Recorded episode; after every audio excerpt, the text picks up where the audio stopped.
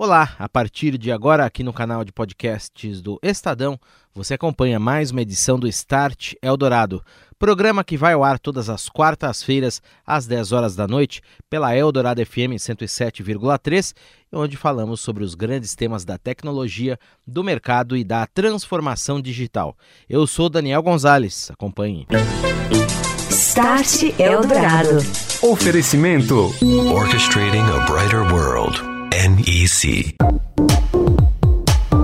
Olá, muito boa noite para você. Começa agora aqui na Rádio dos Melhores Ouvintes, o Start Eldorado. E o nosso tema desta noite, desta quarta-feira, é o uso da tecnologia e todos os seus conceitos novos, como a inteligência artificial, o aprendizado de máquinas, também a análise de dados, o Big Data, na área da saúde, para diagnósticos e tratamentos. E mais do que isso, você sabia que tem um clube aqui em São Paulo, o Corinthians, que já tem um laboratório de tecnologia que aplica esses conceitos para tratamento de lesões e também para potencializar o rendimento físico dos atletas em clima, claro, né, de Copa do Mundo. Vivemos os últimos dias da Copa da Rússia. Você ouve Start Eldorado. Oferecimento Orchestrating a Brighter World. NEC. Estamos vivendo a última semana, últimos dias da Copa do Mundo da Rússia. Você já parou para pensar como é que a tecnologia pode ajudar no esporte? Tecnologias as mais diversas, inteligência artificial, machine learning, que é o aprendizado da máquina, análise de grandes quantidades de dados. Como é que tudo isso ajuda a melhorar o desempenho de atletas, também de seleções, são tecnologias que a população em geral também já utiliza nos avanços da leitura das imagens em exames e diagnósticos médicos. Nós vamos entender um pouco mais sobre esses assuntos nesta noite aqui no Start Eldorado. Eu estou recebendo Guilherme Marques, ele que é diretor de imagens para a América Latina da Siemens Healthineers. Tudo bem, Guilherme? Boa noite. Boa noite, Daniel. Boa noite, ouvintes. Obrigado pela presença. César Ferreira Amorim, ele também participa dessa conversa com a gente. O César, que é diretor-presidente da MG System Brasil, doutor em engenharia biomecânica e parceiro, a empresa dele parceira do Corinthians, no Corinthians Lab R9, laboratório do Corinthians de tecnologia aplicada ao esporte. Tudo bem, César? Boa noite. Tudo, tudo bem, boa noite. Boa noite, pessoal. É um prazer estar participando com vocês. E Renato Cruz aqui comigo, ele que é comentarista do Start Eldorado. Tudo bem, Renato? Boa noite para você. Tudo bem, boa noite, Daniel. Boa noite, Guilherme, César e boa noite, ouvintes. Bem, uma parte importante desta tecnologia é aplicada na análise de imagens, como eu disse, em exames diagnósticos, médicos, tratamentos também. O que, Guilherme, nesta área dá para se fazer hoje que não podia ser feito há anos atrás? Quais são os avanços com o uso dos novos conceitos de tecnologia da transformação digital na leitura das imagens nos procedimentos médicos? Bom, acho que cada, a, a, imagem tem evoluído cada vez mais, né? Ou seja, a gente tem desde o, de quando foi criado com o primeiro raio-x há muitos anos atrás e isso vem avançando com tecnologia de ultrassonografia, ressonância tomografia, além de outras, outros tipos de aquisição para diagnóstico por imagem. A gente está vendo cada vez mais, e esse é um dos das promessas de valores da Siemens, é uma busca pela medicina de precisão. Né? Então, cada vez mais a tecnologia realmente aplicada para auxiliar na execução e na, na, na no diagnóstico mais precoce uh, dos nossos, uh, uh, das nossas, da, da, saúde da população. Né? Eu acho que um, um exemplo bem interessante disso é você vê equipamentos, por exemplo, de ressonância magnética, onde você já existem sensores que mapeiam o corpo do, do paciente e adaptam a máquina para que saia um resultado excelente. Então, até identificando possíveis movimentos durante o exame. Acho que quem já fez um exame de ressonância, não é um exame que, poxa, é super gostoso de fazer. Né? Então, uhum. se você fazer e evitar uma, uma reincidência, você ter que refazer o exame, isso é super importante. Né? Então, a gente tem cada vez mais visto esse tipo de inteligência artificial sendo aplicada no dia a dia. Um outro exemplo também, acho que tem muito relacionado a diria pessoas que praticam esporte, que dependem do esporte, né? a, a terapia guiada através da imagem.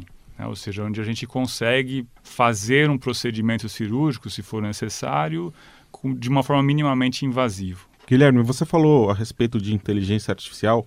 Aqui no programa a gente conversou com outros entrevistados a respeito de transformação digital, de digitalização em vários setores. O setor de saúde está passando por isso também. E se sim, como que está o Brasil hoje nessa, nesse processo? Acho que esse é o tema da vez, né? A digitalização acho que permeia não só a cadeia de saúde, mas todas as áreas dos mercados que a gente participa.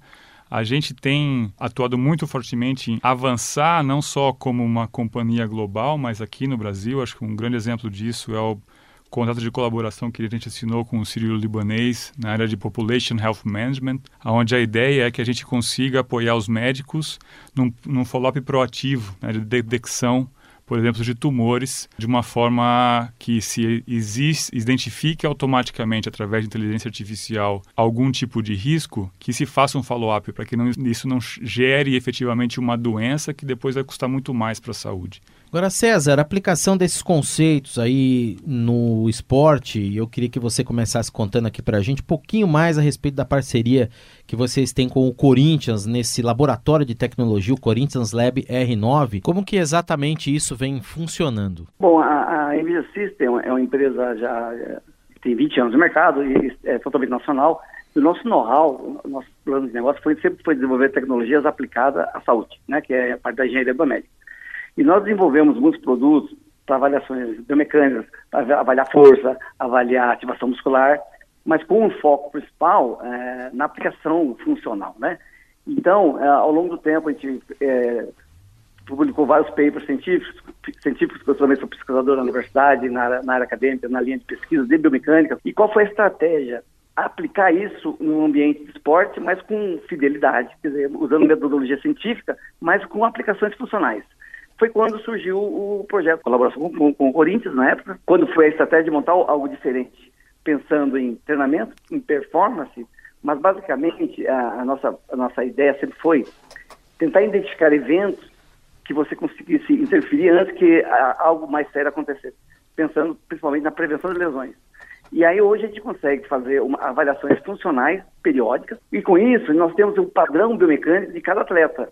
Isso que, o que contribui ao longo das competições, ao longo do, do ano, a gente consegue ver se o atleta está saindo do padrão dele e automaticamente o grupo da saúde do departamento consegue interferir e fazer correções. Então a gente consegue ter um resultado mais amplo e uma performance melhor do atleta ao longo da competição. Então, por exemplo, hoje a gente consegue, os atletas conseguem enxergar que descansar é importante, porque ele consegue ver que quando algo está muito intenso, o corpo não responde, então tem a, a essas informações contribuem para esse entendimento e o performance do grupo e o resultado final do, do, da equipe, né?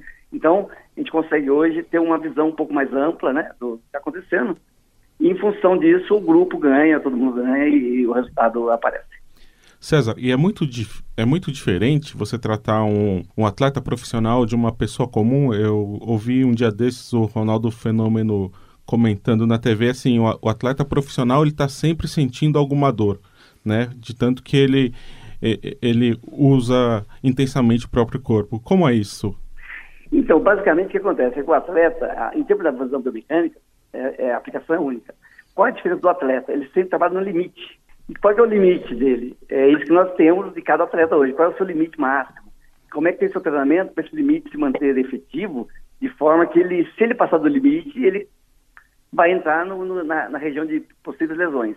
Então, é, por isso que nesse momento é importante ter esse acompanhamento efetivo e periódico, porque se algo estiver muito próximo, passando desse limite máximo dele, a gente consegue interferir. Então, aí a contribuição do treinamento do grupo, o treinamento do mecânico, o treinamento da, da preparação física, é importante para saber aonde ele tem que melhorar, aonde ele está bem, quais são os pontos importantes, e aí, que essa é a região realmente que é a preocupação nossa. O limite dele é qual? Ele está muito próximo do limite? Sim se está o que tem que ser feito. O grupo tem que ter uma ação corretiva rápida e mesmo que ele esteja muito próximo do limite de, eh, uma lesão, ele é sacado. Estamos de volta. Este é o Start Eldorado, aqui na Rádio dos Melhores Ouvintes, e hoje estamos falando sobre a transformação digital na área da saúde. Mais especificamente na leitura das imagens, no uso de inteligência artificial, os conceitos novos para diagnósticos, para tratamentos também, e sua aplicação na área esportiva. Estou com Guilherme Marques aqui no estúdio, ele que é diretor de imagens para a América Latina da Siemens Healthineers, e também com o César Ferreira Morim, ele que é presidente da EMG System do Brasil, que é uma empresa parceira do Corinthians num projeto para aplicação no esporte, Corinthians Lab R9, o laboratório de tecnologia do clube do Parque São Jorge. Guilherme, você comentava com a gente em relação à obtenção desses dados novos, né? dados até que nós não tínhamos a possibilidade de enxergá-los, talvez há um tempo atrás, com a evolução da, da leitura de imagens. Isso gera, óbvio, uma grande quantidade de dados, né? E como é que eles são tratados exatamente? Como é que isso pode ajudar, inclusive, o profissional de saúde? Tem ali uma inteligência artificial também num Big Data, que você consegue mapear eh, determinadas características de um grupo de pessoas ou de uma população.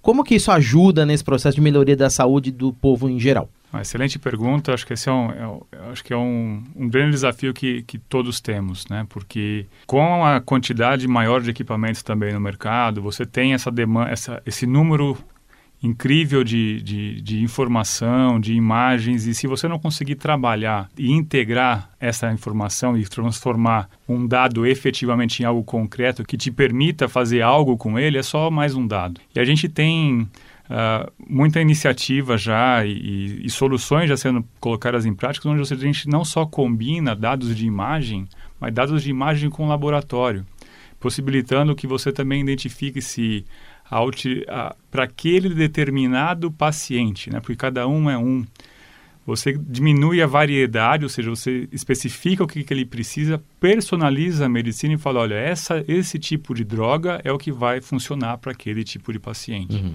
O que a gente vem trabalhando que é o digital twin, né? ou seja, como é que eu posso simular numa pessoa digital, né, um Guilherme digital, um procedimento ou um tipo de tratamento e ver como é que eu vou reagir antes efetivamente de iniciar o tratamento.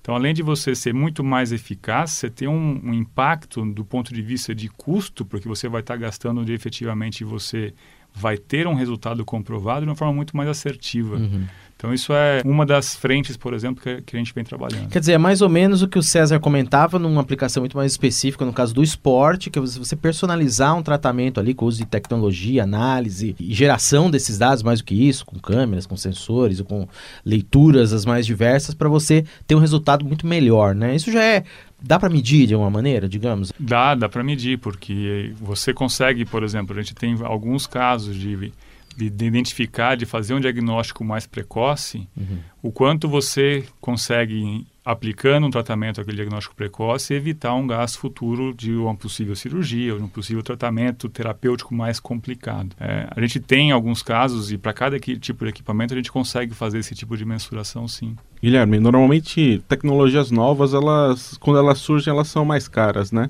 Existe como fazer essas tecnologias sobre as quais a gente está falando agora elas se massificarem, elas escalarem, atenderem de repente população com menor poder aquisitivo ou ser instalada na, na saúde pública? Como que você vê essa questão aí mais social do saúde e tecnologia? Esse é um grande dilema que algumas pessoas acabam colocando de que a tecnologia é cara. Principalmente porque quando se não consegue mensurar, ela se torna cara. Quando você coloca numa perspectiva de que você vai fazer um investimento na tecnologia, mas você vê um resultado a posteriori e concreto em um caso concreto, acho que isso é, é muito mais fácil de você colocar um, em uma aplicação de uma forma mais pulverizada. Mas hoje em dia, cada vez mais a gente vê as tecnologias que antes eram só nos equipamentos de alto nível, ou seja, de high-end, sendo aplicadas em soluções mais convencionais. Se eu pegar o exemplo de, de inteligência artificial, cada vez mais e mais eu vejo não só nos equipamentos de top, mas nos equipamentos de entrada também. E César, aí no Corinthians, no Corinthians Lab R9, como é que vocês exatamente também trabalham com esses dados? Que tipos de equipamentos, em primeiro lugar, geram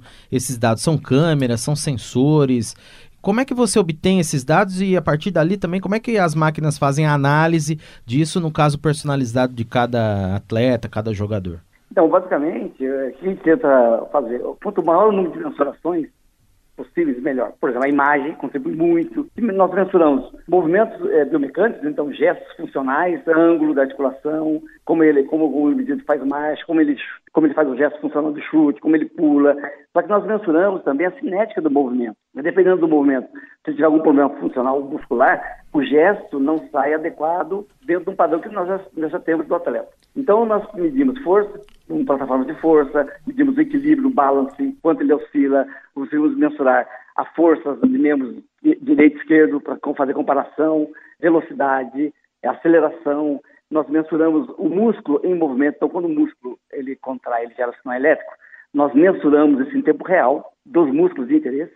Então, nós conseguimos identificar, por exemplo, se ele está fazendo um gesto usando um músculo que não é adequado para aquele movimento, por algum motivo é, que ele esteja usando por algum problema funcional. Então, isso pode levar a um problema futuro de lesão, então a gente consegue identificar e fazer correções. E esse banco de dados, que é imenso, ele vai sendo processado matematicamente. Nós temos lá, que é a minha linha, linha de expertise, que é processamento de sinais biológicos. Eu tenho alguns toolboxes matemáticos, eles vão processando os dados e vão gerando relatórios comparando com as, as coletas de dados anteriores. Por quê? Para ver se realmente alguém está saindo do padrão, ele pode estar tá saindo do padrão para melhor ou pode estar tá saindo do padrão para pior. E aí nós conseguimos interferir em tempo hábil, de forma que efetivamente evite problemas. Então, basicamente, a, a prevenção é o nosso foco, né? Uhum. Sincronizar sistemas, filmagem, a filmagem contribui muito. Então, nós usamos sensores para mensurar esses movimentos articulares por cinemática e por cinética, com, com os acelerômetros com três eixos e a, a complementação da cinética do, do, do músculo trabalhando. Então, é, tem uma base científica que vem junto, dando esse apoio de forma que a gente consiga ter resultados efetivos. César, eu queria saber de você, como pesquisador, quando você trabalha com um grupo de atletas, você consegue descobrir coisas que você não descobriria trabalhando com uma população em geral que não tem uma atividade física tão intensa? Sim e não. Sim no atleta, porque como o atleta faz gestos funcionais atípicos, e como ele sempre trabalha no limite, porque ele, ele é, essa é a linha de trabalho dele, ele, ele, consegue, ele consegue ver situações que no dia a dia, você não vê uma pessoa normal andando, pulando, fazendo gestos naturais de atividade de diária. Mas um atleta, é, como ele trabalha no limite, muitos efeitos são importantes que nós identificamos. O que, que, nós fazemos na, na academia? A gente leva isso para o dia a dia. Olha, o idoso, alguns gestos podem lá na frente da, da problema, então a gente já começa a introduzir ideias de, de melhorias de treinamento funcionais para evitar problemas que são situações que a gente vê no atleta, porque ele vai, como ele vai no limite, são situações que podem acontecer e a gente tenta levar isso para a população. E, e, a ideia é exatamente essa, que isso não fique só no mundo esportivo. César, você consegue exemplificar para a gente um ou dois casos aí reais de atletas do Corinthians que já tenham sido tratados com sucesso nesse modelo? O primeiro, acho que todo mundo sabe, que é o Renato, o Renato Augusto. Depois que quando ele chegou no Corinthians, para quem acompanhou aí, é, o que foi, foi feito na época? Foi feito um levantamento biomecânico dele, identificado qual é o padrão dele, e assim, cada atleta tem suas particularidades. Em função disso, o fisioterapeuta, que, é que era o Bruno Maziotti, que hoje está na seleção, ele criou uma metodologia de treinamento para o Renato, em cima do que o, o Renato precisa, ou precisava na época, e continua fazendo isso até hoje. E aí, isso, e aí funcionalmente, por exemplo, no segundo caso, veio o Alexandre Pato. Quer dizer, por que, que ele foi realizado no Corinthians? Na verdade, ali foi identificado que, que realmente tinha que ser feito e o Bruno realmente também conseguiu, identificando o problema com essas avaliações, achar uma melhoria de reabilitação para ele sanasse o problema e efetivamente a coisa andou e aí isso, isso se produziu no dia a dia, né? Então isso, isso faz parte da, do laboratório. César Ferreira Morim, ele que é diretor-presidente da MG System Brasil, doutor em engenharia biomecânica, a empresa que é parceira do Corinthians no Corinthians Lab R9. Obrigado, César, pela entrevista. Um grande abraço para você. Até a próxima. Foi um prazer, muito obrigado e boa noite a todos. Boa noite. Guilherme Marques, que esteve aqui com a gente também, ele que é diretor de imagens para a América Latina da Siemens Healthineers. Boa noite, Guilherme. Obrigado pela presença. Até a próxima. Obrigado, obrigado a todos. Boa noite. Renato Cruz, comentarista do Start Eldorado. Um abraço, Renato. Até semana que vem. Abraço, Daniel. Abraço, Guilherme. Abraço, César. E até semana que vem. Você ouve Start Eldorado. Oferecimento: Orchestrating a Brighter World. NEC. E no Start Eldorado é hora do Momento NEC. Todas as semanas, uma novidade entre as tecnologias desenvolvidas pela empresa. Quem nos conta hoje é o André Eletério, diretor de marketing da NEC. Boa noite, André. Olá, Daniel. Olá, ouvintes. A Copa do Mundo está chegando ao fim, mas eventos esportivos como este deixam um legado principalmente quando se fala em tecnologia. Não podemos esquecer, para que o esporte seja realmente um espetáculo, é imprescindível que haja segurança para o público. Neste contexto, a NEC tem trabalhado mundialmente em projetos de monitoramento de grande porte. Um exemplo é o sistema de reconhecimento facial NeoFace Watch, utilizado pela polícia do país de Gales, no Reino Unido, durante a final da UEFA Champions League. Na oportunidade, onde estavam reunidos cerca de 170 mil torcedores, a tecnologia foi usada com o objetivo de localizar pessoas de interesse em listas de vigilância pré-determinadas, incluindo criminosos, suspeitos, indivíduos vulneráveis e pessoas desaparecidas. Já aqui na América do Sul, destaca-se a aplicação do NeoFace no principal estádio de Medellín, na Colômbia. Com o histórico de muitas brigas entre os torcedores, a arena, com capacidade para 40 mil pessoas, recebeu uma infraestrutura de monitoramento com 170 câmeras, sendo 25 de alta resolução direcionadas às arquibancadas. Todas as câmeras são conectadas também à sala de controle da Polícia Metropolitana de Medellín. André Eletério, diretor de marketing da NEC. Um abraço, André. Até semana que vem. Boa noite. Obrigado, Daniel. E boa noite a todos. Você ouve Start Eldorado. Oferecimento Orchestrating a Brighter World. NEC. Foi notícia nesta semana a operação de resgate aos 12 garotos e seu técnico de futebol que permaneciam presos desde 23 de junho em uma caverna inundada na Tailândia. Operação essa que chegou ao fim ontem, terça-feira, com sucesso. Resgate de todos sem ferimentos. O trabalho de resgate muito complexo contou com a ajuda de uma série de novas tecnologias. Drones, lentes de aumento e também câmeras termais foram usadas para criar um mapa 3D aéreo da região para explorar assim os pontos de acesso às cavernas. A empresa chinesa Huawei informou na última semana que também colaborava com o resgate por meio de tecnologias de conectividade LTE de rápida instalação no local, o que facilitou a comunicação em tempo real por voz e vídeo dos garotos com as suas famílias. E o governo publicou na última sexta-feira o primeiro processo produtivo básico para dispositivos voltados para a internet das coisas. O objetivo é incentivar a fabricação local de dispositivos conectados, uma vez que até agora esse segmento tinha de produzir pela regra de plano produtivo básico já em vigor, mas para equipamentos como telefones celulares. A ideia, portanto, é tornar o procedimento, a fabricação, mais simples para dispositivos IoT, que devem atingir um índice de nacionalização de 80% até o ano de 2023. Você ouve Start Eldorado. Oferecimento Orchestrating a Brighter World. NEC. Fica por aqui mais esta edição do Start Eldorado. Lembrando que você pode ouvir este e os outros programas também novamente. É só procurar o canal do Estadão Notícias nas principais plataformas de streaming. O Start Eldorado que teve apresentação minha, Daniel Gonzalez. Grande abraço para você, até a semana que vem. Você ouviu Start Eldorado. Oferecimento Orchestrating a Brighter World. NEC.